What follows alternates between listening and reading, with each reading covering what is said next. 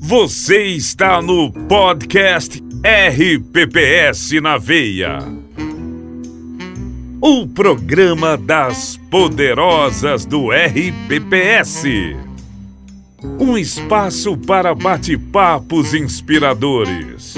Apresentação: Iliane Fonseca, Hélida Jerônimo e Joane Weinert. Noite, meninas. E aí, boa Joane, noite. boa noite. Prazer Tudo estar bom. aqui.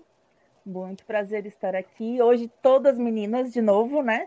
A gente só tem convidado, convidadas quase meninas, né? Exatamente. A gente tem tido um número é, maior de mulheres aqui no RPPS na Veia, né? Uhum. Não porque a gente ama mulheres, né? A gente ama trabalhar com mulheres e mulheres são super mega competentes mas é porque elas estão bombando no meio, né, Joane? Só, só assim, a mulherada tá que tá. Gente, quando, tá. quando eu iniciei com a revista RPPS Brasil há 11 anos, não tinha tanta mulher em posições estratégicas. Muito bom ver isso, né? É, bem bom. Mas bom. a semana passada eu não estava por aqui e esta semana a Élida não conseguiu estar a tempo, talvez entre durante o programa, né? Exatamente. Mas ela teve um compromisso de trabalho e nós vamos seguir nós quatro. Okay. Então, Pronto. eu quero dar boa noite para todo mundo que já está dando oi, um, um, oi por aqui. Mandem os seus boa noites, os seus RPPS, de onde vocês são, que vai aparecendo aqui embaixo na telinha. E a gente vai falando de que vocês estão todos por aqui. E hoje a gente tem essas duas lindonas, a Diala e a Cirlei, né? Eu vou falar um pouquinho o currículo delas, bem pouquinho, porque o currículo delas é bem grandão.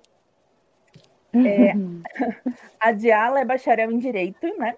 Com habilitação em Direito Público, e é advogada do IPASC, membro do Comitê de Investimentos também do IPASC desde 2014, né? E a Cirlei, também graduada em Direito, com pós-graduação em Direito Tributário e Previdência do Servidor Público aplicada e atua né, com RPPS em consultoria com a Sulprev, né? É, também há um tempão, né? E então temos as duas hoje aqui falando de. Eu tenho que ler o tema aqui porque eu não, eu ainda não consegui decorar esse nomezão. Conversão de tempo especial em comum, uma abordagem da aplicação do tema 942 do, F, do STF. Eu vou aprender muito tanto quanto quem está ouvindo hoje. Porque eu não consegui compreender o que, que significa isso tudo. Mas provavelmente vocês sabem, né? Vocês provavelmente não, tenho certeza que sabem. É, Eliane, você quer começar com as perguntinhas, dando um oizinho, ou elas dão um oizinho primeiro? Ah, eu acho importante elas falarem um pouco do que representa para elas estarem aqui no RPPS na veia. Afinal de contas, somos poderosas, empoderando todo o RPPS, né? Homens, mulheres, gestores, servidores públicos, enfim, todo esse timaço aí que cuida tão bem do nosso RPPS brasileiro.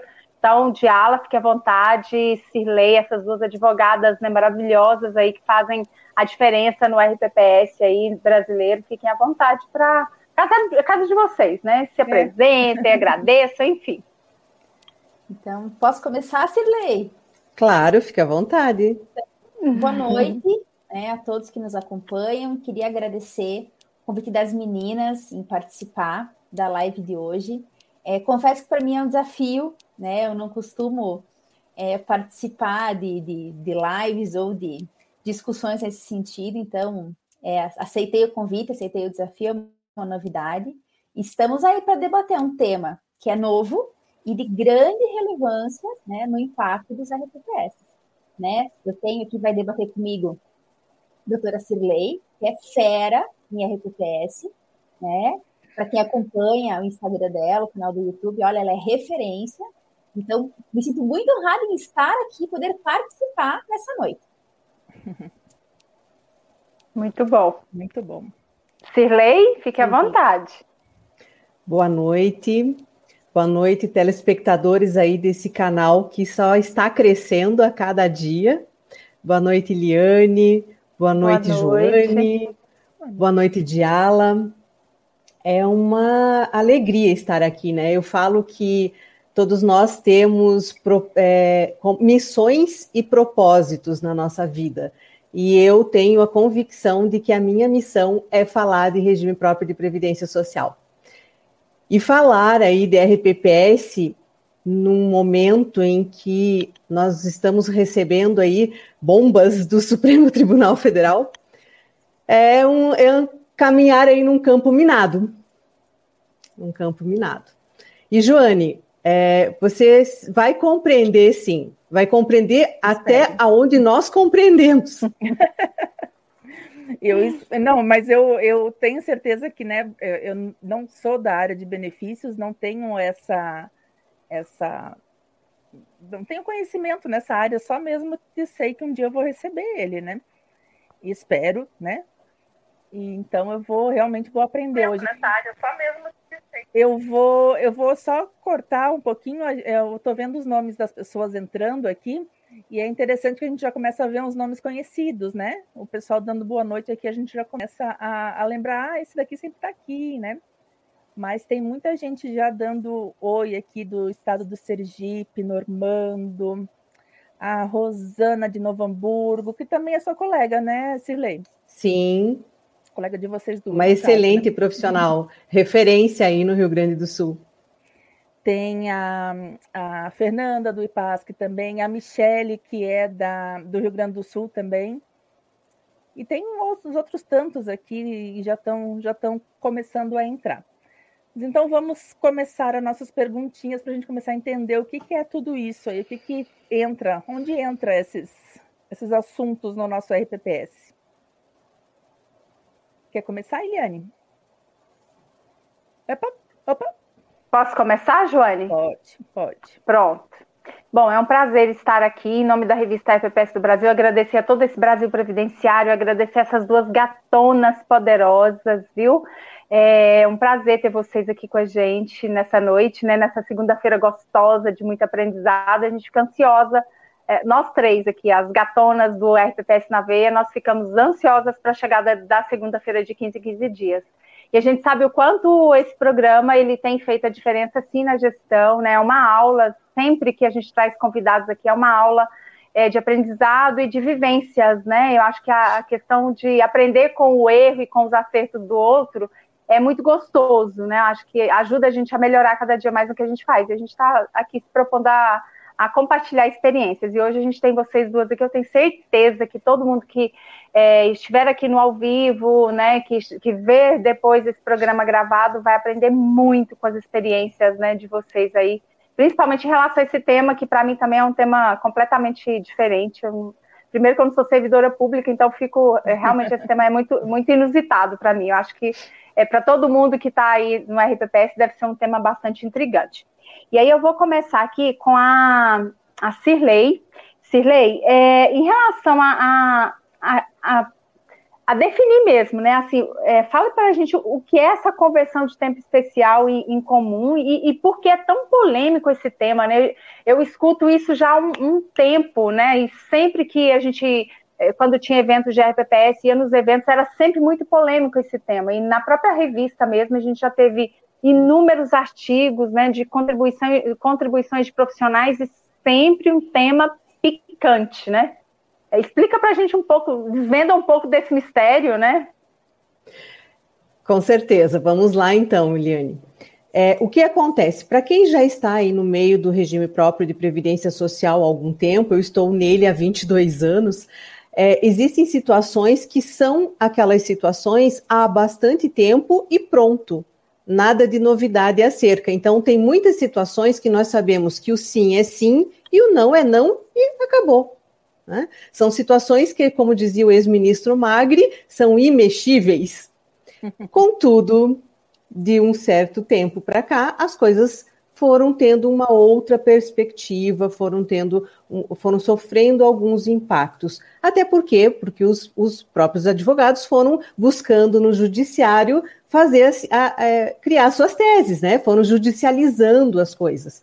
Uma dessas situações, que até então eram consideradas situações já é, consolidadas de que não é não, é a conversão de tempo, com, em especial em comum no regime próprio. O que, que significa? Significa, por exemplo, para aqueles que têm é, pessoas que conhecem, pessoas que trabalham e são vinculadas, trabalham na iniciativa privada e são vinculadas no regime geral, que, por exemplo, o caminhoneiro, ele, ele está no, no, no exercício da função dele e ele consegue aposentar antes.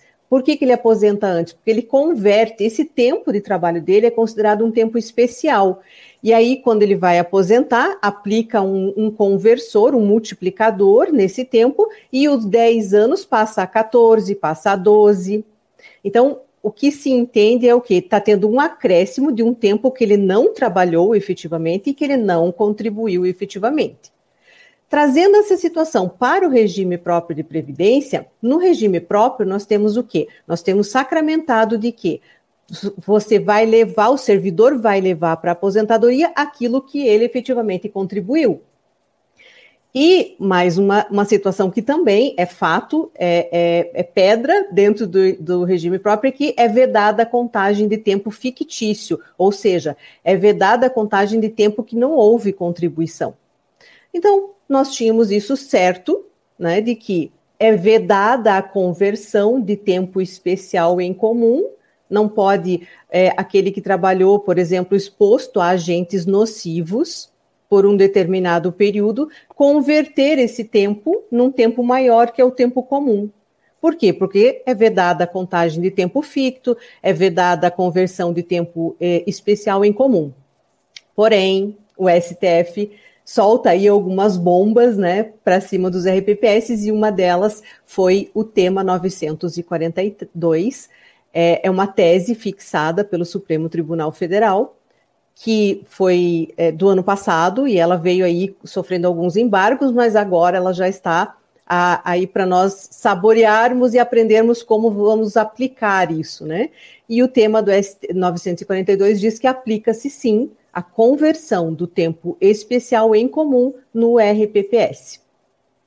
Então, essa é, é o que nós vamos desvendar e aprender a saborear. É, em resumo, é você é, aplicar a conversão quer dizer que você pode usar, então, um tempo que você não contribuiu em nenhum lugar dentro do RPPS.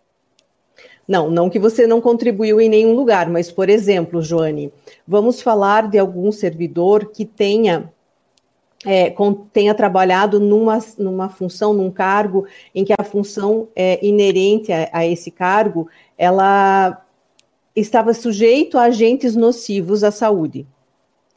Então, nessa situação, é, ele pode converter esse tempo. Se ele trabalhou 10 anos assim, os 10 passam a ser 12 ou passam a ser 14, dependendo do multiplicador. Então, ele vai ter um uhum. acréscimo de tempo na ficha funcional dele. Hum, é, bem, daí ele não contribuiu esses 12, 14, esses dois ou quatro anos a mais, né? Exatamente. Exatamente. Exatamente. E é o que nós dizíamos que então era vedada a contagem de tempo ficto porque Sim. esse acréscimo seria um tempo fictício. Contudo, é, existe aí uma, uma ação direta de inconstitucionalidade no STF, a, a, a, a DI 6309, 6309 o número dela, em que o STF diz o quê? Que a conversão de tempo especial em comum, essa, essa conversão não é considerado tempo ficto. O STF diz que tempo fictício é tempo fictício e que tempo especial é tempo especial. Uma coisa não tem nada a ver com a outra. Exato. Já, já começa a polêmica, então, né? É, eu vou perguntar para a Diala, mas só vou emendar uma coisa aqui para ver se eu entendi da, da, da resposta da Cirlei. É, ela falou ali que uma pessoa que tem, então, essa, esse tempo convertido, né, esse, esse, esse tempo a mais trabalhado e ganha uns, uns aninhos ali, né? É, tipo, se ele vai para a RPPS, ele tem que estar tá assumindo a mesma função lá dentro para ganhar esse, esse tempo. E é, daí é isso que eu ia perguntar para a Diala. Quem que recebe, quem que, a quem se aplica esse, esses tempos, esse tema? Acho que o teu. Isso. Ah, ok.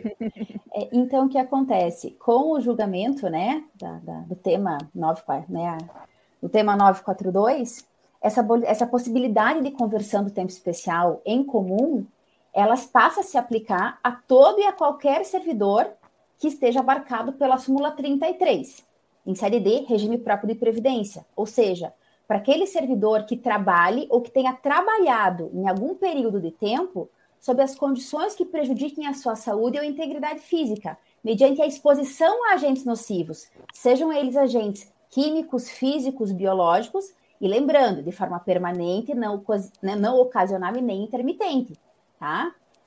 É bem ali como eu já tinha comentado é, a Cirlei, que até o julgamento do tema pelo Supremo Tribunal Federal, de fato não havia no regime próprio essa possibilidade de conversão do tempo, né, por parte dos RPPS. No regime geral, há anos isso é feito. Para a gente, quando, né, quando eles editaram a súmula é 33, 2012, salvo engano, 2013, é, eles trouxeram essa possibilidade do regime próprio conceder a aposentadoria especial né, aos seus servidores com base nos regramentos do regime geral, mas não trouxeram a possibilidade de converter o tempo. Isso veio somente agora, né, com é, o tema 942, né? Então, a, porque até então essa conversão seria considerada um tempo ficto que tem inclusive vedação expressa no parágrafo 10 do artigo 40 da Constituição. Né? Então, o que, que os ministros começaram, passaram a entender com esse julgamento do tema 942? Que esse tempo é, de contribuir, desse tempo elaborado sobre essas condições especiais, prejudiciais à saúde ou integridade física, ele é um tempo de contribuição regular. Só que ele, seria, ele teria sido exercido sobre condições especiais, de forma a permitir a conversão. Né? Então, por exemplo, assim, se nós temos é, um servidor que está tá ingressando hoje no serviço público, tá? Uh, mas, digamos, ele era médico e trabalhava num hospital, trabalhou por 10 anos, tá? Esses 10 anos que ele trabalhou exposto a um agente biológico, por exemplo, dentro do hospital, ele vai poder pedir a conversão deste tempo em comum. Digamos que ele tenha entrado no concurso da prefeitura, que depois ele resolveu fazer direito e passou no concurso para procurador do município. Então, o que, que, em tese, ele vai poder fazer? Solicitar a conversão desses 10 anos em tempo comum e utilizar quando eventualmente for se aposentar no cargo de procurador. Então, não necessariamente, quando ele vem para o serviço público, ele tem que vir é, no mesmo cargo ou, digamos, sob a mesma exposição.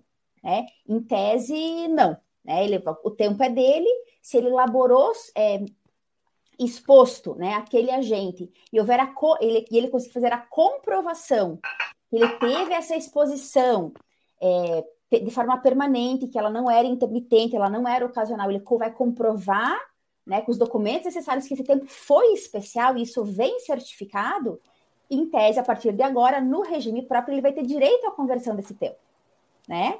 É, agora, por exemplo, assim, ó, então, a quem se aplica? Em tese, a quem trabalhe ou já trabalhou exposto desse que, lógico, consiga é. fazer a comprovação de ser tempo como especial, que daí é uma, é uma, uma segunda parte, é uma segunda colocação, como fazer a comprovação disso, né?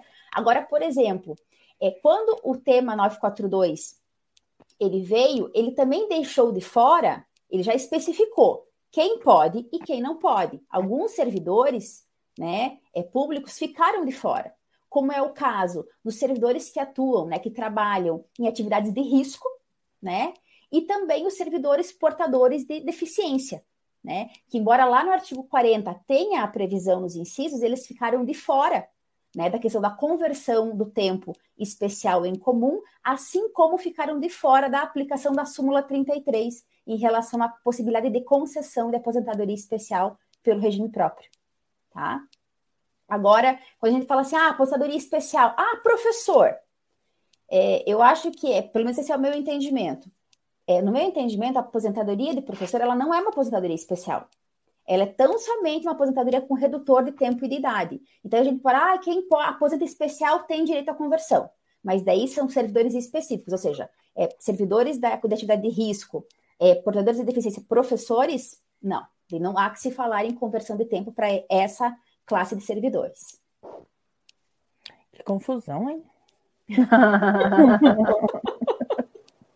Eu já estou vendo aqui que a, a, quem que perguntou? Alguém falou aqui agora fugiu, saiu do, do meu das perguntas aqui que, que faltou o STF olhar o déficit o Jesus, né? o Jesus Holanda. Ah, isso, isso. É, faltou, faltou essa parte do déficit atuarial, análise, né, do, do quanto o buraco vai aumentar de fato. essas aposentadorias, né? Pode não ser muita gente, mas pode ser muita gente também, né? É de fato. E aí, aqui também tem a Joane, a Silvana Frigo, ela Sim. comenta que está com mais de 120 solicitações de conversão do tempo, de tempo para tempo especial, após o entendimento do, do Supremo Tribunal Federal. E eu acredito que essa tendência é só aumentar, né? Até porque, assim, é durante o, o julgamento, né, que fixou a, a, o tema 942, é, não houve modulação de efeitos. Então, eles só entenderam que seria possível a conversão do tempo e que até, digamos, qual era o marco temporal do tempo que poderia ser convertido, né? É, e foram é, opostos embargos de declaração que foram julgados agora em maio. Eu acho, se não me engano, o primeiro publicou ali no dia 25, 26 de maio, e o julgamento dos segundos embargos publicou agora na primeira semana de junho, né? Eram dois embargos que buscavam justamente essa modulação de efeitos, para saber uhum. até onde é, o regime pode ir, ah, ele pode revisar benefício, ele pode retroagir os efeitos da decisão, ele pode aplicar para a regra de transição, esse é o artigo 40. Então, estava todo mundo, de certa forma, esperando essa modulação de efeitos, e essa modulação não veio. Né? Então, o STF deixou a cargo de cada um dos órgãos administrativos analisarem o cabimento caso a caso.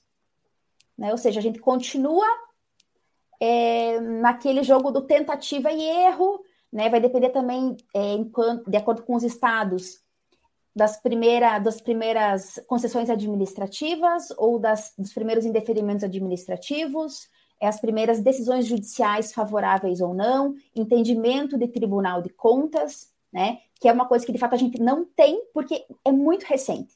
Tanto é que a grande a decisão ainda não transitou em julgado.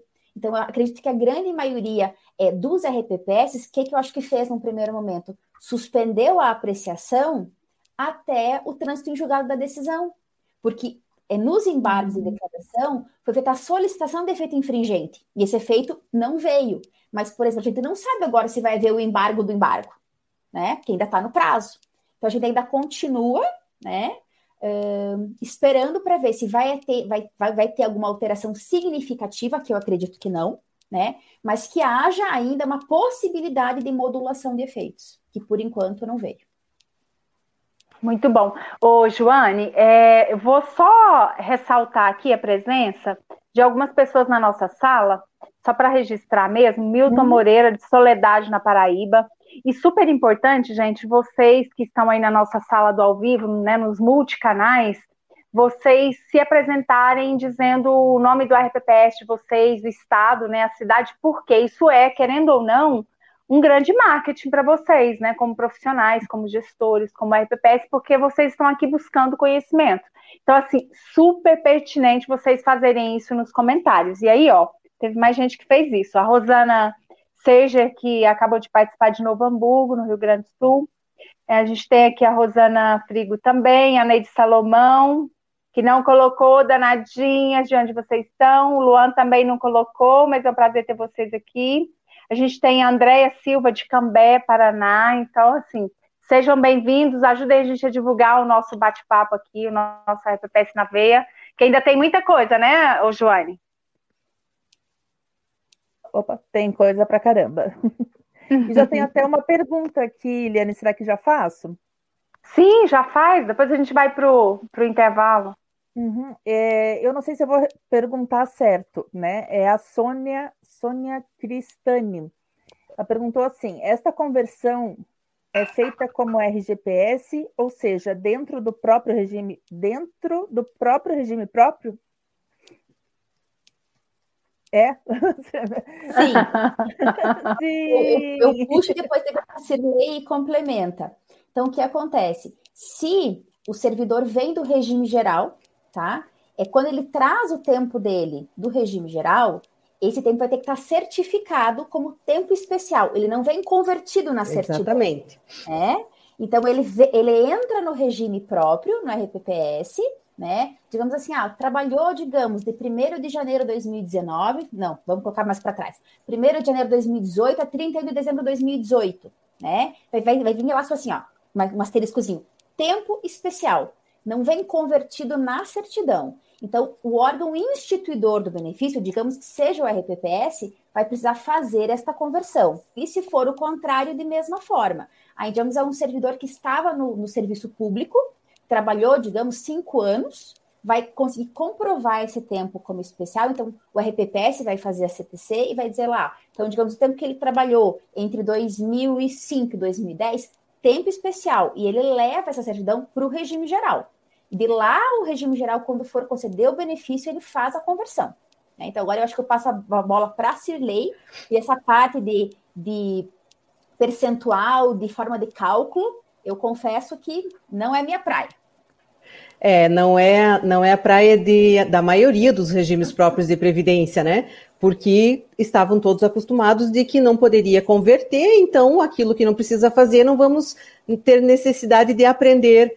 E o que acontece é que agora vamos, os RPPS precisam aprender a fazer a conversão.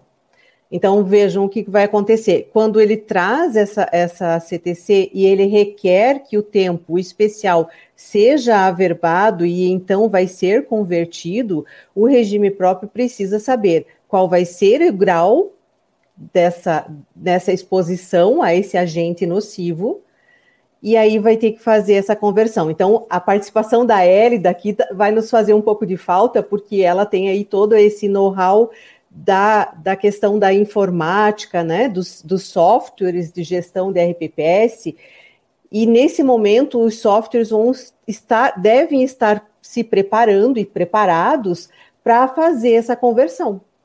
Porque senão o servidor vai ter que fazer, o servidor lá do regime próprio vai ter que fazer isso tudo de forma manual. E vai fazer uma coisa que ele não estava acostumado a fazer. Que ele não tem a expertise para fazer. Essa expertise é lá do INSS. E outra coisa que acontece também é que ele pode estar é, levando esse tempo para outro RPPS. Então, o outro RPPS também precisa estar preparado. É, essa essa pensando, questão. Eu fiquei pensando bem falar. nisso, né? De, de ele ir levando para frente, né? Não, não, não, não precisa se aposentar naquele RPPS, né? Exatamente, exatamente. Ele pode levar para um outro. E mesmo quando vai emitir a CTC para um ex-servidor, né, então ele trabalhou no regime próprio, trabalhou no, no, município, no estado e era regime próprio, e ele vai para a iniciativa privada ou vai para um outro RPPS. E aquele regime que ele estava trabalhando antes emite a CTC, para emitir essa CTC com reconhecendo esse tempo como especial, também é uma situação muito delicada e que merece muita atenção, porque não se pode certificar a lá vão né? Não é porque ele recebe na ficha financeira dele o adicional de insalubridade que necessariamente ele estava exposto a agentes nocivos à saúde. A gente sabe que nós vivemos em um meio em que muitas administrações é, é, não, não dão o, o, necessário valor para o servidor público, é, dando atenção e incentivo ao valor do vencimento do cargo efetivo dele. E o que, que ele faz? Ele dá aumento para o servidor, uma compensação para o servidor, dando, por exemplo, pagando o adicional de insalubridade sem que ele nem trabalhava em algum lugar assim. Era só para. Exatamente, só para dar um valor a mais. Como a Cirlei comentou, isso acontece muito em município pequeno, gente. Tá? Experiência própria. Então, de fato, acontece e é comum, e é bem como a Cirlei falou, não é porque o servidor tem na sua folha de pagamento é, a percepção da, da, do percentual de insalubridade que ele tem direito à aposentadoria especial, as, ou a conversão do tempo especial. Assim como não é porque ele não recebe a insalubridade que ele não vai ter direito, eventualmente, a uma conversão ou a aposentadoria especial. Não é? É, então, então assim, vai ser um tra uma trabalheira para os RPPS, é, primeiro aprender a fazer essa conversão, quando o, ser, o servidor fizer o requerimento da, da averbação do tempo especial em comum, vai ter que aprender a fazer essa conversão, saber qual é o percentual, qual é o grau né, né, dessa exposição a agentes nocivos, e também na, na, é uma via de duas mãos. Ao contrário, também, é, o município vai ter que saber é, é, mensurar e ter essa certificação exata e precisa de quando esse serviço foi submetido à exposição de agentes nocivos para certificar para que seja convertido lá no outro regime. Exatamente, então vai ter que regulamentar, como nós fizemos quando foi editada a súmula 33, né, que nós também não tínhamos é, documentos, materiais, procedimentos é, junto ao Instituto, junto ao município. E como é que a gente ia fazer essa comprovação, como é que o servidor ia poder comprovar se exerceu um tempo ou não especial para fins de aposentadoria. Então, a gente teve que se adaptar lá atrás. E acredito que agora vai ser da mesma forma. Né? Vai ter que ser regulamentado, é, de repente manualizado, como é que vai ser o processo interno desse pedido, vai ser os mesmos documentos, vai ter perícia, não vai ter perícia. Então, os institutos vão sim precisar se adequar nesse sentido também. Ô, Diala, até... e até inclusive, é só, só para complementar aqui, a Silvana Frigo, ela fez um comentário aqui que o grande desafio para os RPPS é saber como operacionalizar tantas demandas, né? Porque é aquilo que, que uhum. vocês duas já colocaram, o número vai ser crescente a cada dia. E aí, como é que esse RPPS vai administrar tudo isso, né? Se isso não era era não, isso não era olhado como importante, né, do ponto de vista de gestão para o regime próprio. Exatamente. Exatamente, exatamente como disse a Cirlei, né? É, a questão da comprovação do tempo não é para sair certificando, ah, não, ele, ele vai levar para um outro regime, então eu vou certificar e deixar aí. Não é assim, né, Cirlei? Não é tão. Não é instalar o dedo e estou certificado, uhum. comprovou o tempo. É, é difícil, gente, é bem complicado. A prova do que a Diala está falando é com relação à súmula 33. O que, que, o que, que diz a súmula 33? Em 2012, o STF é, trouxe essa outra bomba por cima dos RPPS e, e, se teve que aprender a como operacionalizar a súmula 33. Porque o que, que acontecia? É, não poderia, era vedada a conversão de tempo de, de aposentadoria especial, perdão, era vedada a, a, concessão de aposentadoria especial para servidores públicos até que uma lei federal regulamentasse. Como a lei nunca aconteceu, o que, que aconteceu? O servidor ficou procurando o judiciário para que o judiciário se manifestasse. Chegou no STF, o STF disse o quê? Na súmula 33. Parem de entrar com as ações, não queremos mais as ações aqui no STF, vamos, vamos largar a súmula 33 e dizer que aplica-se sim, aplica-se a aposentadoria especial ao servidor público. O que, que é essa súmula 33? É dizer que todo servidor público que laborou por 25 anos, eu costumo fazer um exemplo assim, ele entra num túnel e por 25 anos de forma ininterrupta, ele, ele recebe é, agentes nocivos à saúde dele. Por 25 anos ele está lá nesse túnel ele não sai dele. Quando ele sair, ele vai sair aposentado pela súmula 33, com 25 anos de contribuição. Quando isso aconteceu lá em 2012, os RPPS tiveram que se adaptar. Por quê? Porque a maioria dos municípios não tem perfil profissiográfico previdenciário, não tem LTCAT, que são os documentos hábeis para essa concessão. Então, pouquíssimos RPPS estão concedendo administrativamente pela súmula 33 porque não tem prova pericial. Não tem a documentação, porque os municípios não precisavam ter. Né? O município não era igual empresa que, que tinha que ter um órgão, um departamento responsável pela emissão desses documentos, dessas provas técnicas. E, a, e com a súmula 33 tiveram que, então, aprender a trabalhar dessa forma. E agora vão ter que aprender a trabalhar com, exatamente, com a conversão. Lá então, se agora... foram os tempos de calmaria. Agora você falou em LTCAT e o, e o, é o perfil, o PPP, né? PPP. Perfil profissional é, previdenciário. Isso. O, agora eu me entendi por que, que isso pede no progestão. Pede o, a o parte de saúde e segurança do trabalho. Isso.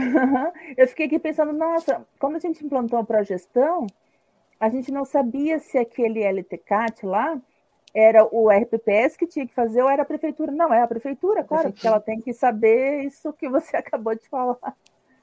É, e muitos municípios não estão se adaptando, né? Muitos ainda não têm. E a súmula é de 2012. Deixa eu só fazer uma pergunta aqui, que chegou para nós aqui através do, do YouTube da revista FPS do Brasil, do Jesus Holanda. ele coloca o seguinte, ó, nem a pergunta, é um comentário que eu gostaria que vocês duas dessem opinião, as nossas convidadas. Gostaria de sugerir a criação de um programa de cálculo sobre essa conversão. Os RPPS não estão preparados para isso. É uma boa sugestão, não é? De fato. Ou já existe? Vou dar o exemplo do RPPS onde, né, onde eu estou vinculada. O nosso, o sistema que nós utilizamos hoje não tem essa possibilidade, não tem essa previsão.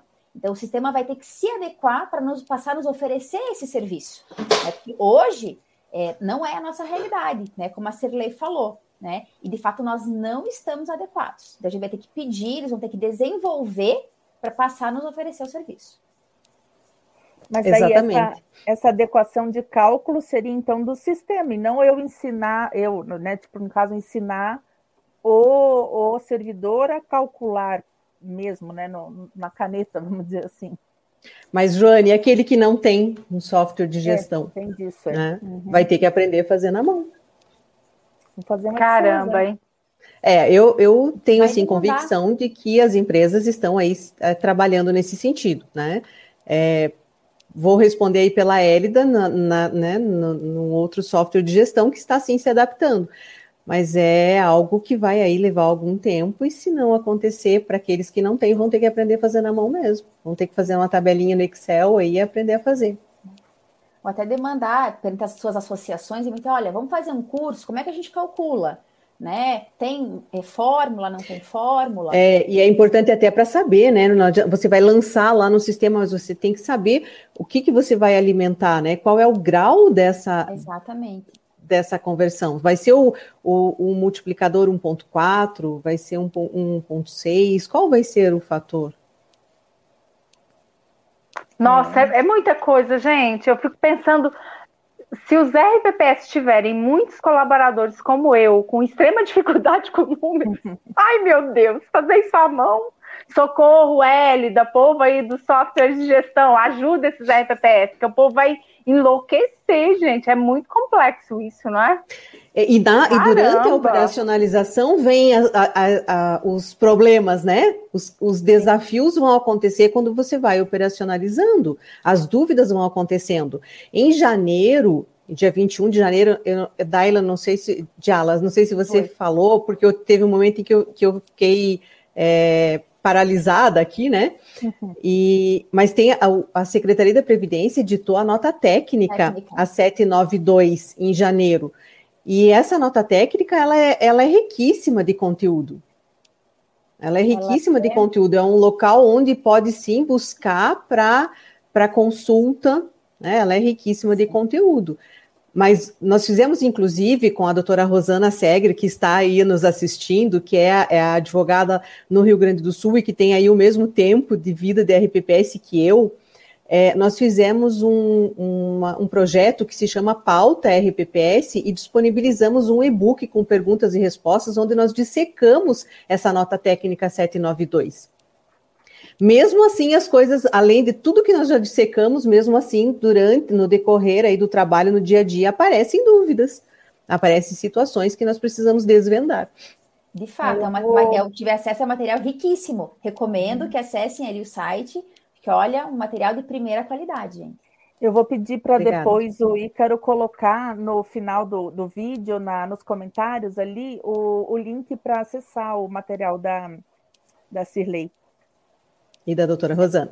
Isso, inclusive, inclusive, vou pedir aqui um, uma permissão para a Eliane. É, amanhã, às 10 e meia da manhã, a doutora Rosana Serger vai estar juntamente com o Joel Fraga, que é atuário. Eles vão estar é, nas redes sociais, precisa entrar na rede social deles para pegar o link da inscrição. É 10 e meia da manhã, já me inscrevi, porque eles vão abordar essa situação mostrando o impacto financeiro que vai causar no RPPS. Porque muito não é bom, só aprender a converter, é saber qual vai ser o impacto que vai dar. Isso é muito sério. Isso é muito, muito sério. Bom. Não, super, super importante essa colocação, Cirlei, para que as pessoas saibam que vamos ter aí amanhã mais um canal aqui orientando sobre isso, né? E a Élida, é, ela acabou de mandar aqui que o sistema da agenda já faz essa, essa conversão automática. Então, ó, já tem aí um então, sistema. Já está fazendo. Operando aí, né? Já tem um sistema. Então, eu fico mexendo aqui para agenda assessoria já com o sistema, ó, rodando. E vamos seguir aqui, ô, ô Joane, eu vou fazer agora vamos. uma pergunta para a Diala, beleza?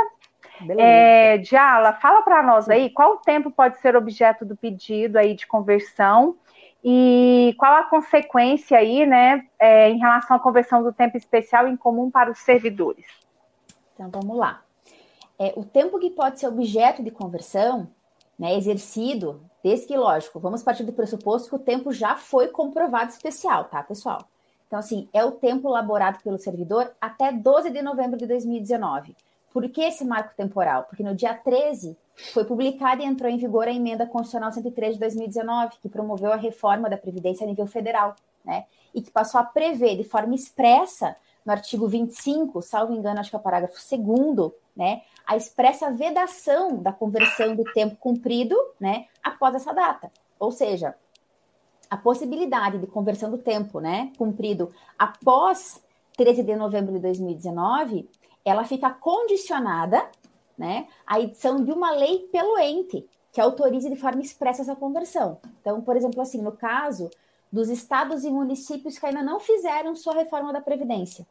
Então, em tese, veio algum pedido, ele só vai poder eventualmente ser convertido o tempo elaborado até 12 de novembro de 2019. O tempo posterior, somente se o município incluir na sua legislação, na sua reforma, que sim, que ele vai oportunizar a conversão após esse período, né? Agora, digamos assim, o que que essa conversão acarretaria, né? A conversão do tempo especial em comum acarretaria para o servidor, tá? Ele, ela vai, querendo ou não, vai acarretar vantagens, e muitas, porque querendo ou não, é um acréscimo, vai haver um aumento no tempo de contribuição do servidor, né? E ele vai poder computar esse tempo para eventualmente é, adiantar o preenchimento de requisitos para uma regra de aposentadoria. Ele vai poder, daqui a pouco, é, utilizar esse tempo para atingir uma regra de transição que antes ele não entraria, que seria mais benéfica para ele. É, eventualmente, ele pode solicitar um abono de permanência, então ele vai passar a cumprir regras num tempo menor. Eventual revisão de CTCs já emitidas, né? Então, são é, vantagens é que vão acarretar para o servidor e que vão impactar, né? Principalmente no financeiro do instituto. Que daqui a pouco você iria contar, vamos pegar, digamos ali, um, um servidor é, que 10 anos, homem, vai virar 14? Né? Então, em tese, o instituto ele iria, ele iria contar que esse servidor teria que contribuir por mais quatro anos para se aposentar. Ele vai adiantar essa aposentadoria, digamos que em quatro anos. Então, são quatro anos a menos de contribuição para o Instituto. Beneficia o servidor, mas em contrapartida, né, vai trazer um problema no longo prazo para o RPPS, talvez nem tão longo prazo assim. Né? Sim. É, exatamente. Essa fala da Diala é, leva a, a, alguns braços de discussão. Nessa fala riquíssima dela aí já abre alguns braços de discussão. Por exemplo, o, o município colocar na sua lei, na reforma da né, previdenciária local, que possibilita então essa aposentadoria após 13 de novembro de 2019. Imaginem fazer isso sem um estudo atuarial para saber qual vai ser o, o impacto financeiro. Não, gente, não, não dá. É, pode levar aí a, um, a, a deixar de ter uma saúde financeira o plano Exato. previdenciário deixa de ter saúde financeira por conta de uma disposição legal sem ter todo o conhecimento de causa. Então, é muito importante que, nesse momento, é, trabalhe junto com o atuário. E aí Inclusive, eu digo. Por que... Cirlei. Ah. ah, pode finalizar. Aí eu digo por que, que é importante contratar um atuário não como era antes, só para fazer o cálculo uma vez por ano e pronto. Uhum. É importante é, contratar o atuário como uma consultoria, uma assessoria mensal, permanente. Atuarial. Porque se, exatamente, porque vai precisar dele. A gestão atuarial. Para situações que vão acontecer no decorrer aí do, do ano todo. É, Cilei, a Rosana, você falando dessa questão atuarial aí, né? A Rosana comenta que o Estado de São Paulo já projetou um déficit de 2,7 bilhões para o RPPS. É, inclusive, eles juntaram esse estudo atuarial nos embargos de declaração que eles apresentaram no recurso é, extraordinário. E, de fato, tipo, os ministros, quando analisaram os embargos, não levaram em consideração. Entenderam que, a, que mesmo esse cálculo atuarial, ah, ele seria, é, seriam situações hipotéticas e futuras, que poderia ou não acontecer. A gente está, é, digamos, dentro do RPPS, entende um pouquinho mais do que, que é um cálculo atuarial, né? Quando a gente pega o estudo atuarial ano a ano, ah, o, né, a gente consegue entender Agora, para quem tá, talvez esteja fora desse meio, ele vai pegar aquilo e não vai saber o que, que, que aquilo está dizendo. Então, veja, mesmo com o estudo técnico juntado, embasando o fundamento dos embargos.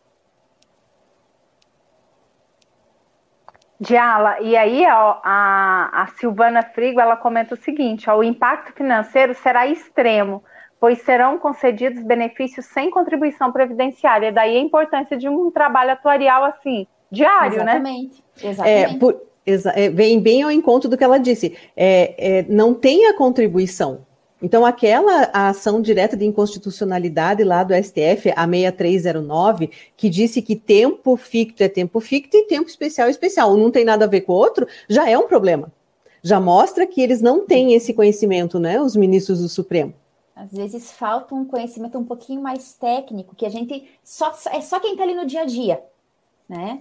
A gente, bom, isso também vai ser talvez vinculado, debatido um pouco mais para frente, que é a questão que nós temos é, da judicialização, é, que enquanto a RPPS está, é municipal, nós ficamos vinculados à competência da vara estadual, né, que também não tem é, um, um, conhecimento tão técnico espe específico que não lida com essa questão no dia a dia, como acontece na Justiça Federal com as ações do regime geral. Então, também a gente enfrenta, a gente encara cada coisa que vem pessoal que quem está na área sabe do que eu estou falando. Mas é isso é, aí, né? é se adequar, enfrentar o desafio e ver como é que agora né, os institutos vão aplicar esse tema no seu dia a dia. Que é, o tema está aí, foi colocado. Né? Por enquanto, não, não temos o que fazer de diferente. Né?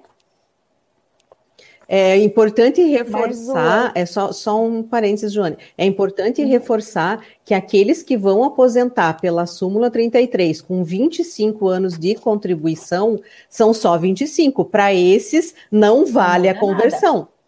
Para esses não vale, entende? Então, por exemplo, um odontólogo que tem toda a documentação, toda a prova técnica, PPP, LTCAT, ele tem tudo isso e ele ficou por 25 anos nesse, tubo, nesse túnel recebendo esses agentes nocivos à saúde, ele vai aposentar com 25. Para esse, não vale conversão. Para esse, são 25 sem converter em nada, 25 trabalhados. Para aposentar a... especial? Exatamente, para aposentadoria especial. Por isso que o nome é conversão de tempo especial em comum. Esse, essa conversão vai servir uhum. para aposentadoria comum. Exato. Isso é muito Aí importante. Estão enrolando mais ainda. Estou ficando confusa.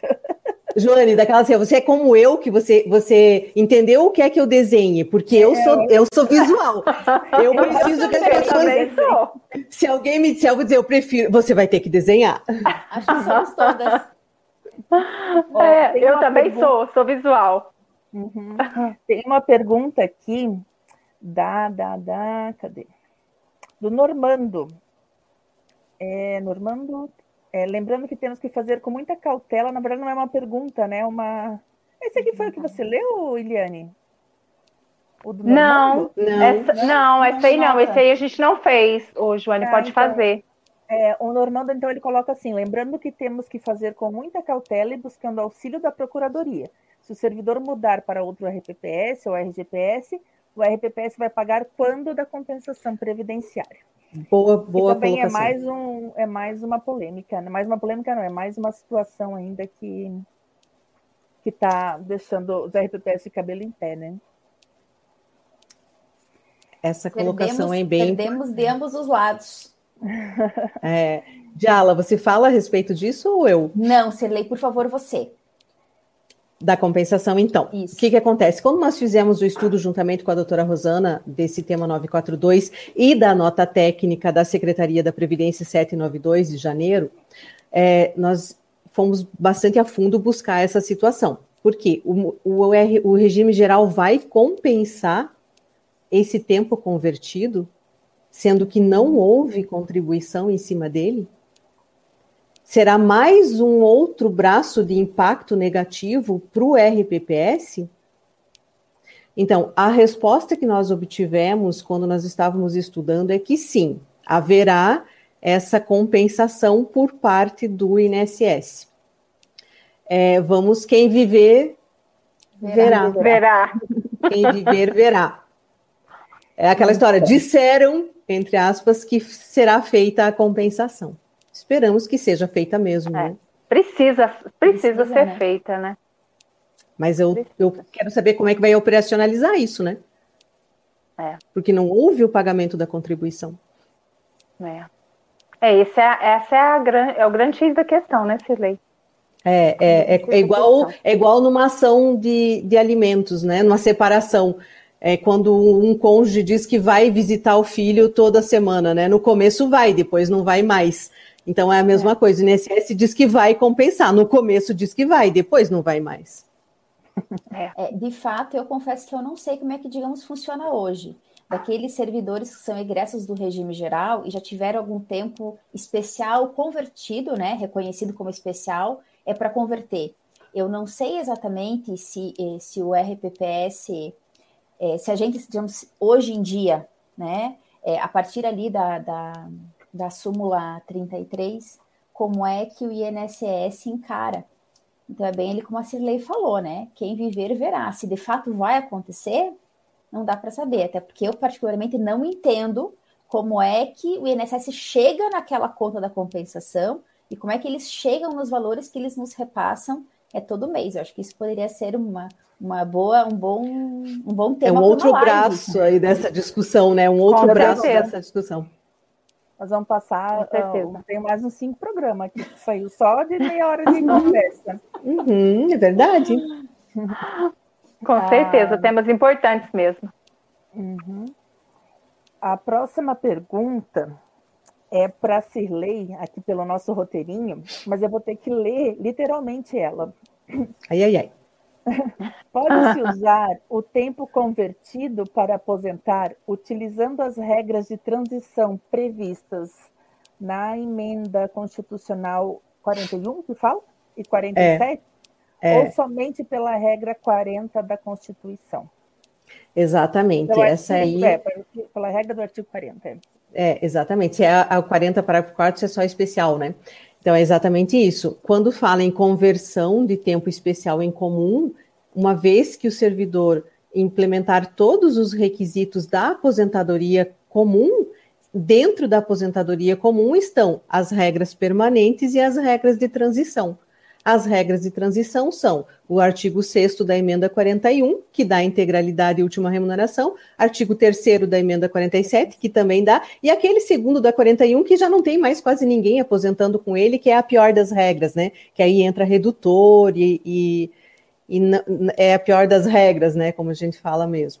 Mas, enfim, essas são as regras de transição e vai incidir exatamente sobre elas. Então, se ele preencher o requisito, ou para uma regra permanente, para qual regra ele preencher requisito? Tempo de contribuição, tempo de idade, tempo no cargo, tempo de serviço público, tempo de carreira. É. E essa era uma dúvida muito grande que nós né, tivemos logo que o tema, que o tema saiu, é, se justamente a gente poderia utilizar então, esse eventual tempo convertido é, nas regras de aplicáveis, aplicáveis nas regras de transição, ou tão somente na regra do artigo 40. Né? Uhum. Seria feito isso ou não, né? Porque daí é, houve o julgamento, é, em nada foi comentado é, sobre isso, né? É, durante a sessão plenária, né? E depois também não houve modulação de efeitos.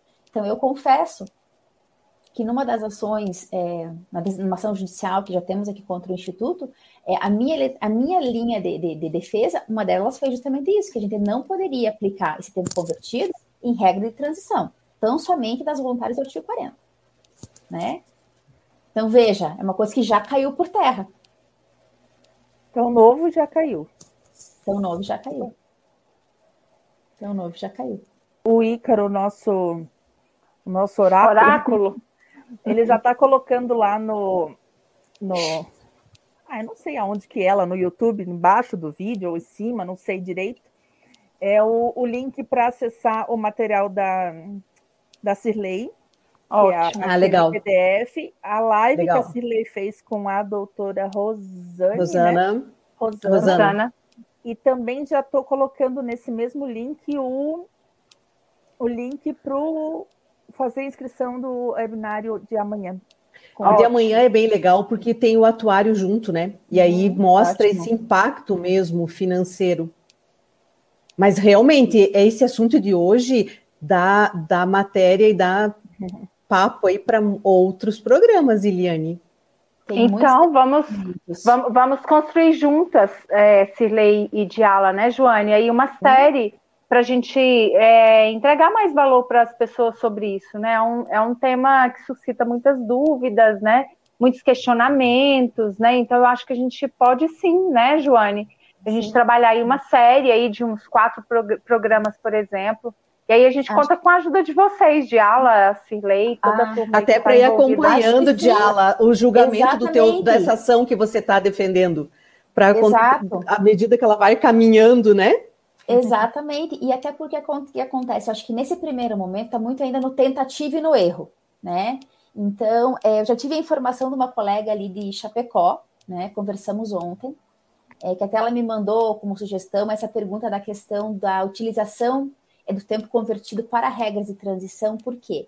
É pelo que eu entendi, eles já fizeram a conversão, a pessoa conseguiu comprovar que o tempo era especial, né? E eles concederam um benefício de aposentadoria utilizando esse tempo convertido, né, numa regra de transição. Isso já foi para o Tribunal de Contas, né, aqui do Estado. Então ele, ela está aguardando agora se o tribunal vai ordenar ou não o registro. O registro. Então, por exemplo, se o nosso tribunal aqui ordenar o registro, a gente já tem um norte. Olha, pessoal, se a gente fizer comprovado, o processo foi feito da maneira correta, o procedimento adotado está ok, o tribunal ordenou. Agora, se daqui a pouco o tribunal fala assim, não, é, o Tribunal de Contas, digamos, vai entender que você não poderia utilizar esse tempo é, convertido para numa regra de transição. Ele pode fazer, né? Então a gente fica agora, né, tipo, procurando um norte ou pelo menos um precedente para que lado a gente vai. Então talvez essa questão da de fazer outros encontros para acompanhar as demandas judiciais, acompanhar o posicionamento de tribunal, é, seja de Santa Catarina, dos outros estados, Paraná, Rio Grande do Sul, para ver como é que os tribunais vão passar a se comportar também, né? Que querendo ou não, nos dá um norte e nos traz um pouco mais de segurança é, daquilo que estamos fazendo na esfera administrativa, né? Porque nem sempre, é, eu brinco assim, que nem sempre a gente pode resolver na esfera administrativa, mesmo que a gente queira, às vezes nós não temos previsão legal para tanto e não podemos, né? Então, pelo menos nos dá um, um norte se estamos no caminho certo ou se a gente tem que mudar o entendimento, né? Já ajuda. Muito bom. Então, ó, já fica combinado, né, Joane? Teremos essas gatonas aqui poderosas numa série, ó. Mais Vamos, vezes, vamos fazer uma vezes. programação aí. Já tem Ah, gente eu- até mandando. Oi? Joane, não, deixa eu só dar, dar uma notícia aqui também, ó. Recebi aqui no WhatsApp agora o Milton de é, Soledade da Paraíba comentando que tá amando essa live 100% feminina. Ai, como a gente gosta. Ah, Fazer assim pra ele. Abraço, É, ó, Milton! Milton, ó. Ó, ao mesmo tempo, as quatro, ó. As quatro, ó. também aqui, Muitos então, corações para ele. Muito bom. E, e também recebi uma mensagem da Michele, do, do Rio Grande do Sul, também dizendo que ela, eu acho que ela é atuária, né? Ela É, a Michele é atuária. Isso. E dizendo que ela também participa da live explicando o impacto Ótimo. do atuarial ali no papel, no um mais um. Legal, show. Acho Muito bom. excelente. Quanto Vamos mais, falar de mais a gente puder contribuir, É, Vai até ser- o final do ano, pelo jeito. Eu já até me perdi nas perguntas aqui, Eliane. Joane, você vai fazer para Diala agora, pelo nosso roteiro É. aí. Tá. Então, aqui. A diálise, é, aqui está uma questão que surgiu, foi que existe a polêmica com relação a não conceder a aposentadoria administrativamente, mas a, judicialmente ela vem sendo concedida. É, acho que foi você que comentou um pouco agora, né? O, há, é, pouco de. Ele uns minutinhos atrás. É, então, de, de, de, a gente, tipo, administrativamente não conceder, e daí ele vai lá, entra na uhum. justiça, a justiça concede. Mas daí eu pergunto, a justiça concede é, com base, claro, nos documentos, mas sem pensar o que, que o RPPS está sofrendo atrás dessa, dessa decisão deles. Exato, exato. Quer dizer, eu brinco assim, enquanto procuradora de um RPPS, quando eu vou dar um parecer ou quando eu vou fazer, digamos, uma defesa judicial, acho, lógico, a gente tem que ter uma visão institucionalidade da gestão, a visão do gestor e não do servidor né? Uhum. Porque afinal de contas eu estou lá para defender o instituto, né, ao qual eu estou vinculada, né? E a gente fica também, a gente tem que observar o princípio da legalidade. Se está na lei, eu faço. Se não está na lei, não posso fazer. Mesmo que você, ah, mas, poxa, a gente conseguisse fazer administrativamente, seria, é, digamos, mais benéfico para o instituto. Não está na lei, eu não posso fazer. Né? Sim. A questão de precisar observar é o equilíbrio financeiro e atuarial. Né? Então, isso, num primeiro momento, se tratando de tipo de inovação, de temas que têm que tem uma grande relevância e vão trazer um impacto financeiro para o Instituto, num primeiro momento é natural que os, que os, digamos, os requerimentos administrativos sejam indeferidos. Né? Uhum. Você vai receber o benefício, você vai indeferir o benefício. Né? Ou você vai suspender, eventualmente, né? agora, digamos, no caso do tema, até o trânsito em julgado, que ainda não ocorreu, então, como eu comentei antes, tem muitos institutos que receberam esses pedidos e fizeram o quê? Suspenderam até que ocorra o trânsito em julgado, ou seja, não muda mais nada, não modula, não vão modular o efeito, agora semana que vem vão modular o efeito, você ainda está naquela fase, não trânsito em julgado, né? Então, suspenderam, mas digamos depois que transitar, se transitar em julgado, nos exatos termos, digamos, de hoje, né? Que não haja é, interposição dos embargos dos embargos, por exemplo. E a decisão transita em julgado. Você vai indeferir administrativamente, você vai levar o servidor a ingressar judicialmente. Então você acaba gerando um passivo judicial uhum. para o instituto, né? E também tem que pensar que querendo de repente lá na frente, o servidor vai ter direito, né, a receber o valor com juros, com correção monetária e mais honorários do advogado, tá? E aqui, digamos, eu trago o exemplo do que ocorreu na época é quando saiu a súmula 33. Os primeiros pedidos administrativos foram todos indeferidos, porque nós entendíamos que não havia a comprovação da qualidade de tempo especial. Os servidores começaram a ingressar judicialmente, tendo ganho de causa assim, tá? Porque a justiça estadual ela, às vezes ela não tem tanto conhecimento de causa específico do RPPS, que tem uma legislação um pouquinho diferente do regime geral, que também nem todos entendem de regime geral, e, né, e de direito previdenciário, porque não é um, uma, digamos, tão comum assim do dia a dia da vara civil um município pequeno. Tá? Então, o que, que acontece? Nós tivemos concessões de benefício de aposentadoria especial de profissionais da saúde com integralidade e paridade. Sabendo que, pelas regras do artigo 40 e pelas não. regras do regime geral, é média e não é tem média. paridade. Tá? E assim, decisões estas confirmadas pelo Tribunal de Justiça do Estado. E que nós estamos, agora estou aguardando, eu no meu caso, julgamento do recurso extraordinário e do especial pela STJ pela STF. Né? Então, muitas vezes, essa concessão judicial é ainda mais prejudicial do que se eu tivesse concedido para o servidor de forma administrativa. E, digamos, eu iria conceder de acordo com as regras do regime geral. O cálculo é pela média e a, o reajustamento, mesma data e índice do regime geral. Né? Mesma coisa em concessão à bona de permanência, que nós não concedemos, digamos, de forma administrativa no caso de aposentadoria especial. Judicialmente, o servidor ingressa, o servidor ganha. No nosso estatuto, nós temos a previsão que o abono de permanência é pago pelo Tesouro Municipal a contar da data do requerimento administrativo. O servidor fala assim: não, eu vou ficar, eu não vou me aposentar. Se eles ingressam judicialmente, o judiciário concede desde a data em que eles preencheram os requisitos para aposentadoria. sabe? Então a gente tem que saber, talvez, sopesar essas duas visões, enquanto instituição gestão. Ah, não, esse aqui vamos indeferir qual é o passivo judicial que você vai me trazer lá na frente. Né? Então a gente fica assim, é, é bem, digamos, em cima do muro. Se a gente cai para um lado dá ruim, se a gente cai para o outro dá ruim também. né? Infelizmente, é essa a questão. E é o que vai, e é o que vai surgir agora. Né? E te digo, inclusive, em relação ao pedido de revisão dos benefícios já concedidos. Você vai aplicar o tema aquele pessoal que já está aposentado? Não. Ah, você vai admitir que eles façam o pedido de revisão, mas você vai indeferir a revisão? Né? Então, são todos é, é, pequenas questões que, como a Cirlei falou, vão acontecendo no dia a dia do Instituto, né? Até na maneira de você conseguir é, regulamentar e fazer todo o procedimento de como é que o servidor vai poder comprovar se esse tempo é ou não é especial.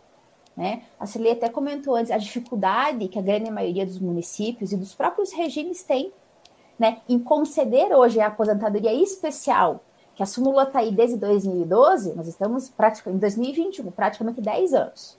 Tá? Tem gente que ainda continua indeferindo administrativamente, porque não conseguiu se organizar. E está gerando um passivo. Né? E está gerando um passivo.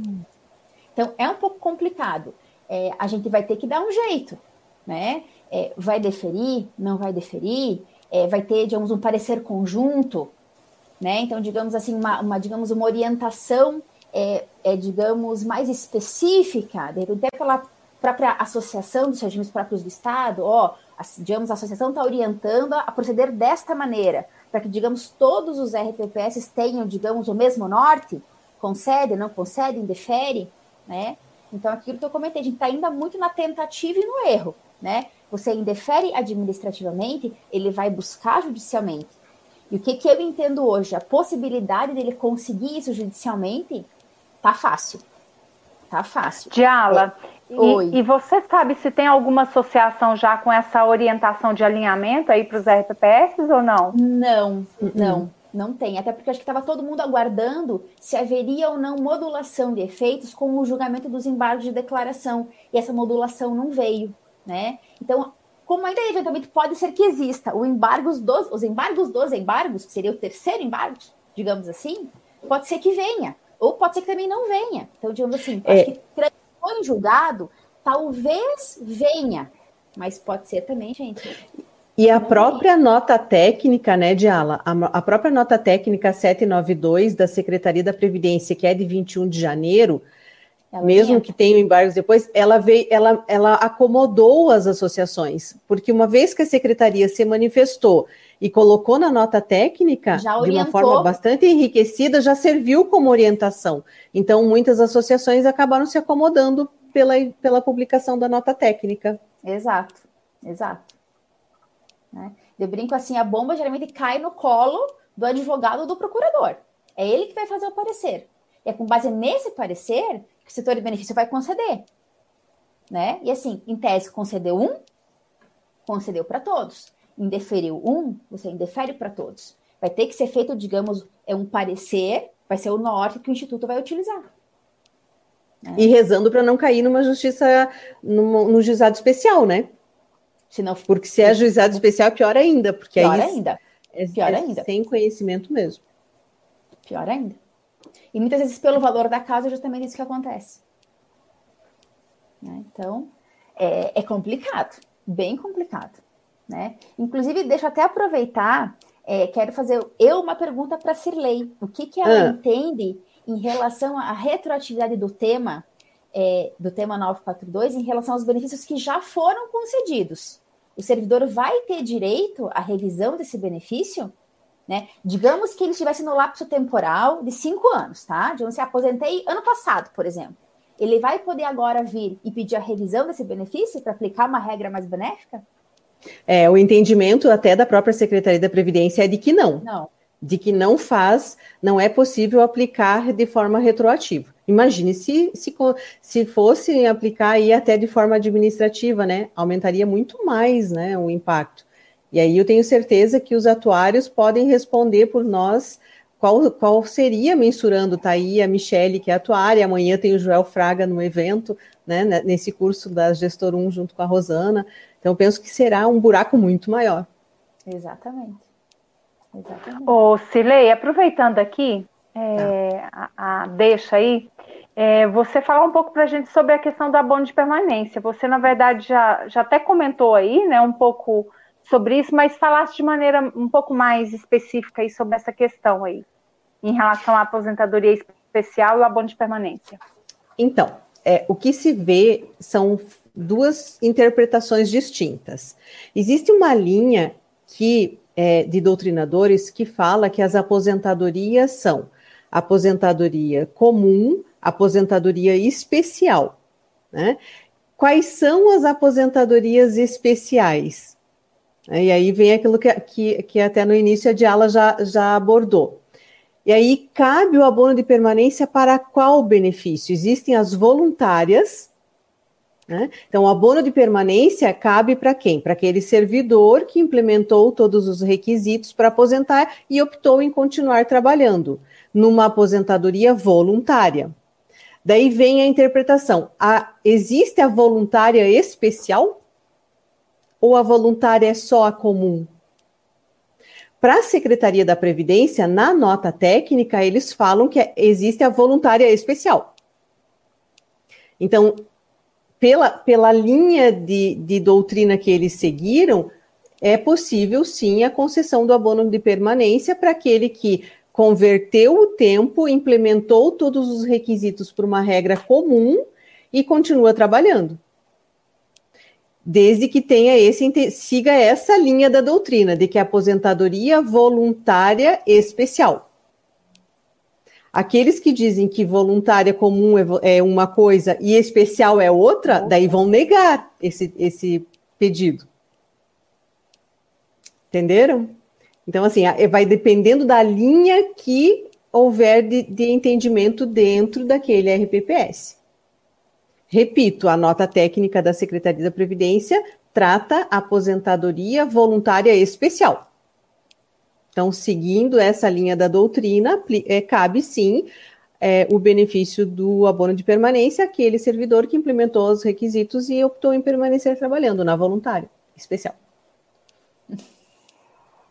Mais um, um ônus aí. Mais um programa? É, mais, um, mais um tema para a RPPS na veia, Joane.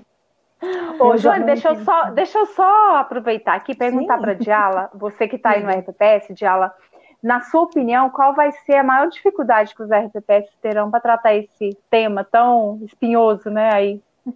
É a questão da comprovação do tempo.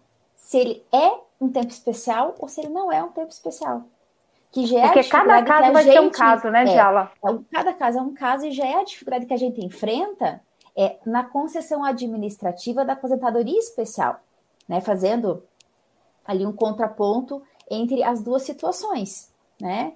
É se hoje para o servidor que vai solicitar aposentadoria especial já é difícil dentro do regime próprio que haja essa comprovação administrativa, né? A hora que, digamos, os servidores passam a requerer a conversão desse tempo especial em comum e a demanda aumenta de forma substancial, né? Então, assim, é tempo, é falta de servidores, é falta de procedimento, né? E da maneira como é que isso vai conseguir ser feito, né? É, sem também que o servidor seja prejudicado e leve um ano, dois, três para analisar um pedido administrativo. Né? Então, eu acho assim que enquanto é, regime próprio, enquanto instituto, depois também, lógico, vai também depender do porte do instituto, né? Eu digo, mas eu falo muito da realidade do meu. Nós somos pelo ISP médio porte, mas nós somos um instituto pequenininho, né? Nós somos em é, quatro servidores efetivos, né? Então a gente sabe da dificuldade local que nós temos, né? E olha que hoje é, o instituto concede aposentadorias especiais é, administrativamente.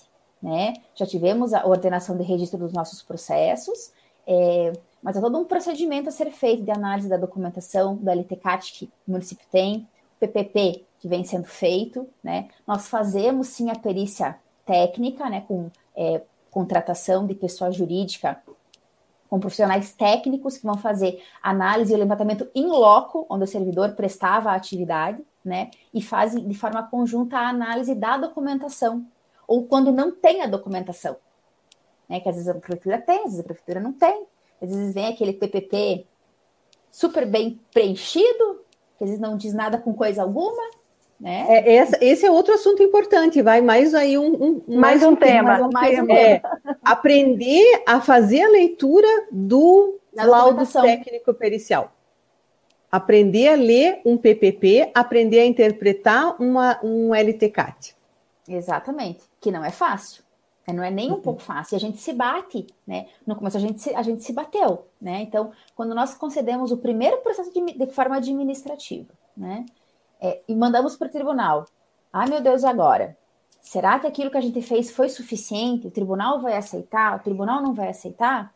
E aceitou, a gente mandou todo o processo é, de comprovação, os documentos que, que embasaram, a gente mandou a perícia, mandamos tudo, né? É, e o tribunal aceitou. Então, assim, quando de fato o servidor traz toda a documentação, né? E a perícia e o levantamento que é feito em loco, junto com a análise dos documentos, que era um período que, digamos, a prefeitura tinha o LTCAT, tinha o PPRA, né? O PPP foi feito à época, né? Então, facilita muito. Ah, tinha lá o certificado DPI, se não tinha o certificado DPI, né, que utilizava a época. Então, é, a gente ficou contente, a gente ficou feliz, né, porque facilita para o servidor a concessão do benefício e facilita para o instituto que não vai sofrer a demanda né? Porque, infelizmente, em todos aqueles que nós sofremos demanda judicial, né, a interpretação do juízo de primeiro grau e do nosso tribunal, tipo assim, contraria expressamente a previsão, que deles eles misturam. Imagina, eu tive um caso em que eles concederam aposentadoria especial, 25 anos de contribuição, com base no sexto da 41. Né? Então, assim, para quem entende um pouquinho de regra de aposentadoria, você pensa, mas como assim? Como assim? E a gente ainda está discutindo isso judicialmente. Né? Então, assim, qual é daqui a pouco o medo? Você não consegue daqui a pouco reverter uma decisão, você não consegue fazer um recurso subir. Por mais absurda que a decisão seja, você vai passar a vida contributiva daquele servidor aposentado, pagando para ele uma aposentadoria especial com 25 anos de contribuição, com paridade e integralidade. Né? Então, eu acho assim, que de acordo com o porte do instituto, parte mais difícil vai ser, eu acho que essa parte, de você conseguir fazer a comprovação do tempo, né? Porque depois a questão é como é que converte, né? Se a pessoa ou vai aprender a fazer a conta na mão, vai ter um sistema que vai ajudar, né? Você consegue que você tem que preencher, facilita bastante. Mas a, a fato da comprovação do tempo, como é que isso vai ser é, é, operacionalizado dentro do instituto, eu acho que vai ser o que vai pegar mais assim para os institutos, para os RPPs. Vocês falaram em PPP agora. Hum, eu, vou, eu vou olhando aqui, eu me perco as, as perguntas. A pergunta da Cristiane. É, ô, Joane. Aqui, Cristiane, achei. Ô, Eliane, não me briga. É que eu fico ouvindo ela. Eu te ajudando, amiga. Eu fico ouvindo Não tô brigando, ela, não, amiga. Você tá aprendendo, né, Joane? É, ela perguntou que se, que, o, o, se, a, se o ente já tem né, o perfil PPP lá, se ele pode usar o formulário ou precisa de outro, acredito, de outro documento. Precisa. Aí os municípios precisam entrar de mãos dadas, né? Nesse momento, eu, eu afirmo que o município, o Estado, precisa andar de mãos dadas com o regime próprio de previdência, porque ele precisa é, estruturar esse órgão de segurança do trabalho para emitir esses documentos para que o RPPS não apanhe sozinho, porque muitos entram com o pedido administrativo sem produzir prova. Recebe a negativa do pedido, entra em juízo para produzir a prova na justiça. E aí a prova judicial é produzida no processo e daí ele leva. Então, é, é, muito importante ter essa prova, porque vai precisar o quê? Vai precisar o perfil profissiográfico previdenciário, a LTCAT e o perito do, do Instituto anuindo tudo isso, é, homologando toda, toda a prova escrita fazendo todo o levantamento técnico, né, condizente. O que, que diz no PPRA? que, que diz no PPP? O que, que diz o levantamento, digamos, levantamento é feito em loco, né? É a soma de todos esses elementos para chegar a concluir sim estava exposto, tem direito. Não, não estava exposto, não tem direito. Ou estava exposto somente nesse período, né? Então, desse período vai ter direito à conversão, do restante não vai. Então, é bem ali como a Cirlei falou. Né? Mas talvez, talvez o que ela tenha, né, que é, a dúvida dela talvez seja o seguinte: a questão do, do PPP foi de 2004 para cá, 94 para cá, até 95 era por categoria profissional, depois tinha aquele outros, aqueles depois outros um, formulários. É, mais. Uhum. Né? Então, de um tempo para cá é só o PPP, a não ser que um tempo anterior, né? Talvez nesse sentido. Mas eu entendo que são os mesmos requisitos de ala, são, é a mesma documentação lá da súmula 33, PPP, LTCAT e o laudo do médico perito. Não, não, mas eu digo assim, digamos se a pessoa era é, regressa do regime geral. Ah, sim, né? ele vem. É, vem do regime geral, eu digo, a, a, de repente, assim, talvez a pergunta dela tenha sido nesse sentido, né? Digamos, um egresso do regime geral, que teve em tese um tempo especial, lá em 90. Tem que trazer na CTC, lá na parte das observações vai estar dizendo vai que é especial. É, Sempre olha no final da CTC do INSS, no campo observações, se vai estar escrito que esse vínculo era especial. Até porque ele tem, já tem que vir certificado. Ele vai provar lá no INSS que era especial. A documentação ele vai levar lá para o INSS ou para o outro RPPS, né? Joane, meu Deus. A conversa tá ótima, mas já são quase nove e meia, amiga. Já. Vamos fazer mais uma pergunta para a gente encerrar aí. As meninas precisam cuidar da casa, cuidar dos filhos e dormir, não é? Eu não sei você, Diala, mas para mim tá não. tão bom. Tá bem tranquilo. Eu ah, tá uma assim delícia também, né? As meninas sabem que eu convoquei a minha colega Fernanda, que já participou aqui na, na revista em outras lives e ela tá lá com a minha pequena, então ela não veio bater ainda, então tá tudo certo. ela não pediu mamar ainda, Diala? Tá tudo não, certo. Tá tudo certo. Você uh, vai fazer a perguntinha, Eliane? Vamos fazer essa do Normando aqui, ó. Uhum. Ele pergunta, ele fala sobre o abono de permanência, é, que o abono não é concedido pelo RPPS. Não. Quem paga é o Tesouro Estadual Sim. ou municipal?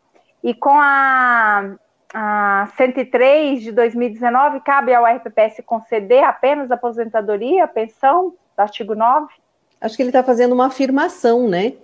Com relação Exato. ao bono de permanência, realmente, Sim. quem paga é o município, não é o RPPS. Sempre foi o município. O pedido é feito no Departamento de Recursos Humanos do município ou do Estado. O que acontece na prática é que ele vai no RPPS fazer uma simulação de se ele tem direito ou não ao abono de permanência. Muitos, é, muitos programas, muitos softwares de gestão emitem essa simulação, ele pode imprimir e ele leva lá no Departamento de Recursos Humanos dizendo que ele tem direito ou não ao abono, mas quem paga é o, o município, sim.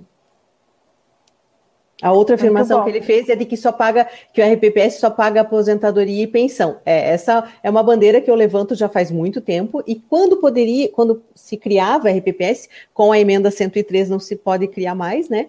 É, já, já se vinha buscando para não colocar o auxílio doença e outros benefícios temporários na lei de criação do RPPS. Nenhum benefício assistencial, exatamente. Exatamente. Já pedia para o atuário fazer a, o cálculo atuarial inicial, fazendo essa previsão com e sem, para que eles já vissem, tinham ali a prova escrita, né, de que era melhor sem os benefícios temporários e muito mais Exato. vantajoso para o ente. Aí tem mais uma afirmação no final ali que eu não lembro. Eram três coisas que ele afirmou, né? É, deixa eu só verificar aqui. Não, é não, só. É, é, não, é, não, é só isso mesmo, uhum. né? Só isso mesmo. Ah, ou seja, Lembrando é que, na verdade, ia lembrar assim, ó, ia só dizer que a emenda 103 é, coloca que os entes vão poder legislar sobre a forma com que o abono vai ser pago, porque antes da emenda 103, o abono é exatamente o valor da que os, da contribuição do servidor. Então, o que, que acontece na prática? Ele recebe a folha de pagamento dele e vem lá, contribuição previdenciária, 400 reais, vai para o RPPS, o RPPS não perde nada. Aí vem lá, abono de permanência, 400 reais. Então, o município paga esse abono para o servidor e, a, e, o RPPS continua é, recebendo. Recebendo. Então, agora, na emenda 103, eles vão poder legislar sobre valor do abono, se vão continuar pagando o abono ou não. Exatamente. Tá aí um presente na mão dos entes. É. Um é, pelo menos uma boa notícia, ano, né? né? ô, ô, ô Cilei, tem aqui um comentário que eu quero registrar aqui, ó, ô, Joane, da Silvana Frigo. Ela comenta o seguinte: ainda hoje comentamos sobre justamente se os benefícios já concedidos teriam direito à conversão do tempo retroativo. Já temos a resposta. Obrigada, Cirlei. Tá Obrigada vocês. Gratidão vocês por participarem e por é, abrilhantarem aí essa discussão. Vamos esperar que os tribunais também pensem dessa forma, né, Silvana? Assim esperamos, né? Assim esperamos. Mas eu acho que a gente vai, ter, vai terminando, né? Ainda tem pergunta, fazer, pessoal fazendo pergunta, mas a gente vai fazer a, a, a dica ali de, de uns, uns programas seguidos sobre o mesmo assunto, porque a, a, movimentou isso aqui. É que é um tema novo e que gera, de fato, muita dúvida no, do que fazer e como fazer, né? Então, Com como a gente comentou ali, tem pano para manga aí para algumas horas. Tem, tem o tema 888, que é de 2016, que dormiu, está dormindo, poucos RPPS se alertaram, poucos servidores se alertaram, espero que não tenha sindicato ouvindo a live. Aí tem, e tem, gata. Então... e tem. Já foi, Silei. Já foi, mas então, é uma situação que, que foi concedida a um policial. Nasceu essa, esse tema 8, 888 é, de 2016 e nasceu de uma ação de um policial eu me interessei bastante porque eu tenho estudado direito militar e, e, nasceu de um policial que requereu o abono de permanência na condição de, de aposentadoria especial. Então, se cabe na aposentadoria especial abono de permanência, qual será não, não houvesse aí a possibilidade de receber quando converte o especial em comum. Exatamente. Mesma coisa em relação agora ao tema 1031 da STJ. Aí vocês parem com esses temas. Tá. Eles que parem. Ué, eles é que parem com isso, né? Exatamente. A Joane, a vocês tinham que. Vocês viram, né? A sobrancelha do Joane, de preocupação com a O STF e o STJ que parem com isso. Não, não, e é tema, e é tema, eu fico pensando, meu Deus, onde que nós vamos parar? Nós vamos fazer um ano inteiro de live de, de temas. Olha. Mas é bem interessante. Nesse ritmo a gente vai. A gente vai. Ah, é, vai. é bem interessante esses assuntos que a gente não tem, assim, nunca teve contato e, e, e, e entender, saber um pouquinho que seja dele, né? Que às vezes até cabe a gente, né? A mim não cabe nada especial de abono, sei lá o quê, mas no, no meu, no meu cargo, né? Mas alguém que está ouvindo aí, quem sabe pode caber. Com certeza. Vamos encerrando por aqui, então, pessoal, meninas. Senão a gente fica até amanhã. é isso Eu aí. Agradecer, então, de novo a Cirlei, a Diala, a Eliane, claro, né? E a Elida, que, que por trás ainda conseguiu ajudar um pouco. Oh, e participou, todo, né? É, e todo mundo que ficou aqui com a gente, né? Como diz a Eliane, numa segunda-feira, às nove e meia da noite, tem gente aqui ainda fazendo pergunta, né? Então, agradeço demais a todo mundo que assistiu ou que vai assistir. Lembrando que na quarta-feira a gente coloca no ar o podcast desse mesmo desse, né, do programa e vai ficar lá nos nossos YouTubes para assistirem quando quiserem, para mostrar para todo mundo e para dar audiência para gente. Meninas, querem fazer as suas considerações? Cirlei Deixa a Cirlei começar. Eu comecei antes, ela começa agora. É o sentimento de gratidão e o sentimento de estar muito à vontade com vocês. Iliane e Joane, vocês conduzem esse programa de uma forma tão leve, de uma forma tão humana e tão comum que nos faz estarmos em casa mesmo. Qualquer sensação de apreensão anterior, qualquer palpitação no coração anterior, qualquer mão suando antes de começar o programa, encerra já quando vocês nos dão as boas-vindas. Realmente foi muito prazeroso. Para mim foi muito prazeroso. Diala, esse primeiro contato com você, sabe quando você é, gosta da pessoa, de ouvir, de ver? Então, já te gostei. Já te gostei. já te gostei. Meninas, adorei muito obrigada esse, de esse, coração. Adorei esse te gostei. Isso não é comum aqui no Goiás, Cilei, eu vou adotar, eu já te gostei. já te lindo. gostei. Já te gostei. E a todos esses espectadores que estão até agora conosco, né? É, é, nós só estamos aqui por conta deles. Muitíssimo obrigado. Contem conosco naquilo que nós pudemos contribuir e, e também aprender, né? Porque é uma partilha, é uma partilha constante a nossa vida. Exato. Certo. Exato. Aproveitando o gancho da Cirlei, quero agradecer mais uma vez o convite da Joane, da Eliane, da Elida. Foi ótimo. Foi a minha estreia em lives. Confesso Olha, que estava com a mão suando, estava nervosa, estava ansiosa, e falei, meu Deus, e vou participar com a Cirlei, ela sabe tudo, ela é uma fera. Isso é verdade, né? ela falou mesmo. Sim. Mas assim, olha, me senti muito confortável, eu achei que é, fluiu de uma maneira muito tranquila. Gostei muito da experiência. Podem me convidar mais vezes que eu venho. Tá? É, vamos convidar. Achei que é, de grande aprendizado, porque eu acho que a gente não sabe tudo, ninguém sabe tudo. E quanto mais a gente puder aprender e compartilhar conhecimento, a gente só tem a, a agradecer quem assiste, né? E, e, e, nos trazer uma oportunidade de crescer enquanto profissional, enquanto pessoa.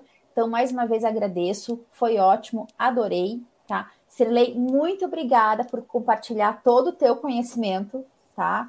É, foi muito válido, acrescentou muito para mim, até estou um pouco emocionada. Acrescentou, acrescentou muito para mim, vou levar algumas colocações até para dentro da minha atividade profissional aqui enquanto instituto.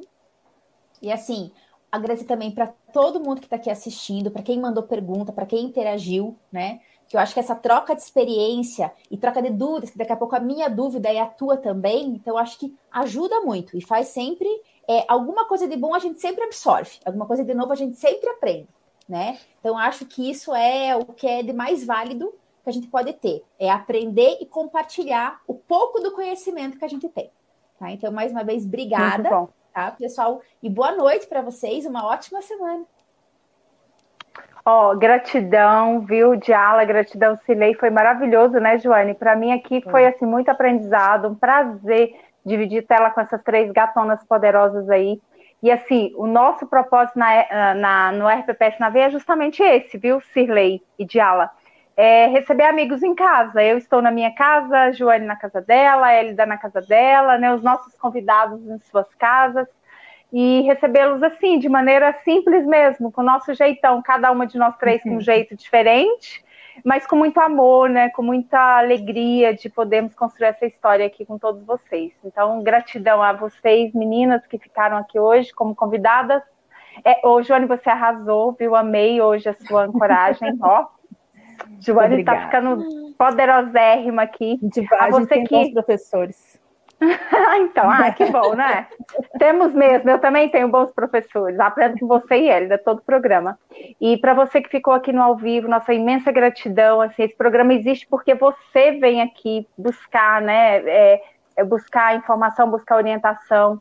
Para você que vai ver depois o link, o podcast, nossa gratidão aí por todos vocês que curtem o RPPS na veia. Joane, daqui a 15 dias tem mais, né? Daqui a 15 dias tem mais. E vamos Até. definir o tema, viu, Joane, até o final do ano com essas meninas poderosas aí, vamos desses temas um... espinhosos. Uma sequência Uma de sequência. dá um beijão para você, gatona. Um tá aí mandando comentários. É. Beijos. E um beijo para as meninas, até mais. Até daqui 15 dias. Como é que é, Cirlei? Te gostei? Vamos. Te ah, já te gostei, já te gostei. Já te gostei. um beijo. Beijo. Você acompanhou o podcast RPPS na Veia, o programa das poderosas do RPPS, nos melhores canais de áudio.